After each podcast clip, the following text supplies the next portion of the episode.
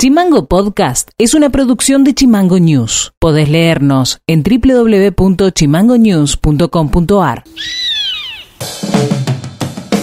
Hola, ¿cómo están? Este es el resumen informativo de este lunes 30 de agosto. Y estas son las tres más de Tierra del Fuego. El gobernador Gustavo Melella firmó este lunes un acta de acuerdo con la empresa pesquera de la Patagonia y Antártida Sociedad Anónima, por medio del cual se instrumentará la capacitación de mano de obra local para cubrir la demanda de la actividad. La firma se compromete, por su parte, a favorecer la incorporación gradual en sus actividades productivas de mano de obra local calificada, generando trabajo genuino en la provincia y disminuyendo así la contratación de mano de obra foránea para sus necesidades operativas. En la última comisión del Consejo Deliberante de la Ciudad de Río Grande hubo tres contagios de COVID-19 confirmados y se sospecha que habrá más cantidad de contagiados. Esta semana se iba a comenzar con el horario normal de atención de 8 a 17 horas, pero a pesar de respetarse los protocolos, el contagio se dio igual, por lo tanto se harán todas las cuestiones virtuales. La concejala Miriam Mora comentó que el fin de semana se enteraron de que el concejal de Yancapani tenía dolor de espalda y se sospechaba del COVID. A su vez expuso que en la última comisión estuvieron nueve concejales y cinco personas de planta permanente. Hoy el consejo se encuentra cerrado porque se va a estar ventilando y desinfectando. La Universidad Católica de Córdoba elaboró un ranking a partir de un índice multidimensional que surge del análisis de ocho componentes. Capital físico, actividad económica, capital humano, capital social, dinámica fiscal, transparencia, calidad institucional y participación política de cada una de las provincias argentinas. Los resultados de la investigación colocan a Tierra del Fuego en el segundo puesto entre los 24 distritos, alcanzando un índice de desarrollo integral del 0.67%. Entre los principales aspectos relevados, Tierra del Fuego tiene como principal factor la amplia cobertura de servicios públicos. En segundo factor importante son las altas tasas de matriculación y promoción efectiva en la educación, así como la posibilidad de acceso a la salud, vacunación contra el COVID-19 y baja mortalidad infantil. Noti Audio.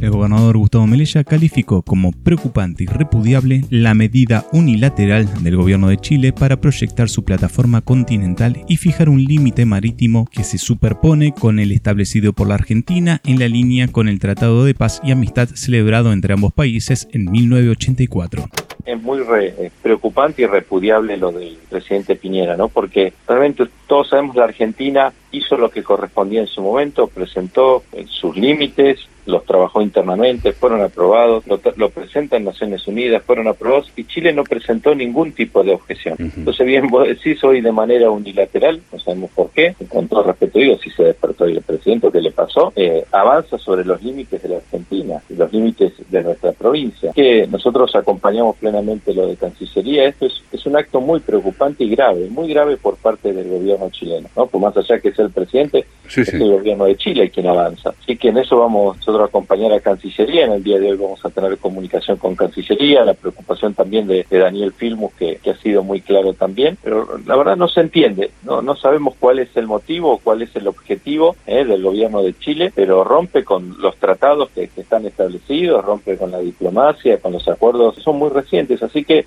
es muy grave lo que, lo que está haciendo el gobierno chileno. Noti Audio. La docencia fueguina llevó adelante este lunes una nueva jornada de desobligación y movilización en las tres ciudades de la provincia. La jornada se enmarca en el reclamo de una mejora salarial que ubique los saberes de los y las docentes por encima de la canasta básica. Así lo informó el secretario general del SUTEF, Horacio Catena. Hoy hemos convocado nuevamente a desobligar, a movilizar, a visibilizar el, el reclamo y a pedir que, que, la mesa salarial avance, el gobierno escuche y que dé satisfacción a los pedidos de la docencia. Hasta el momento la docencia ha rechazado la última propuesta formal que hizo el gobierno y en ese marco estamos movilizando y desobligando. Y a partir de ahí se abrió otra instancia de negociación que empezó el viernes y que esperamos podamos terminar hoy. La idea mayoritaria de la docencia es, diría que casi unánime, incluso aquellos compañeros y compañeras que han decidido aceptar porque hubo una parte que aceptó y la mayoría no, aceptó la propuesta, incluso aquella parte que aceptó. Obviamente que el pago en tramo es un problema muy serio, con salarios bajos como lo que tenemos, entonces pretendemos obviamente el pago en un solo, en un solo tramo, eh, aumentar el monto final que ofrece el gobierno y obviamente nosotros hemos pedido una cláusula de revisión para noviembre, porque después la negociación salarial para el sector es recién en febrero. Entonces es importante poder atender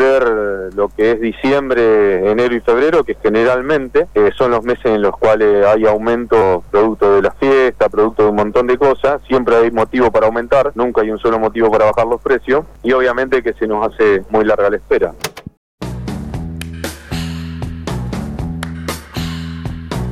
Y esto ha sido todo por hoy. Síguenos en Spotify como Chimango News y escribinos vía WhatsApp al 2901 6506 66. Dejamos con un tema musical de la banda de zombies y nos reencontramos mañana. Chao. Chimango Podcast. Conducción. Federico García. Diseño y redes sociales. Micaela Orué. Seguinos en Twitter. Seguinos en Facebook como Chimango News. En Instagram como Chimango News OK.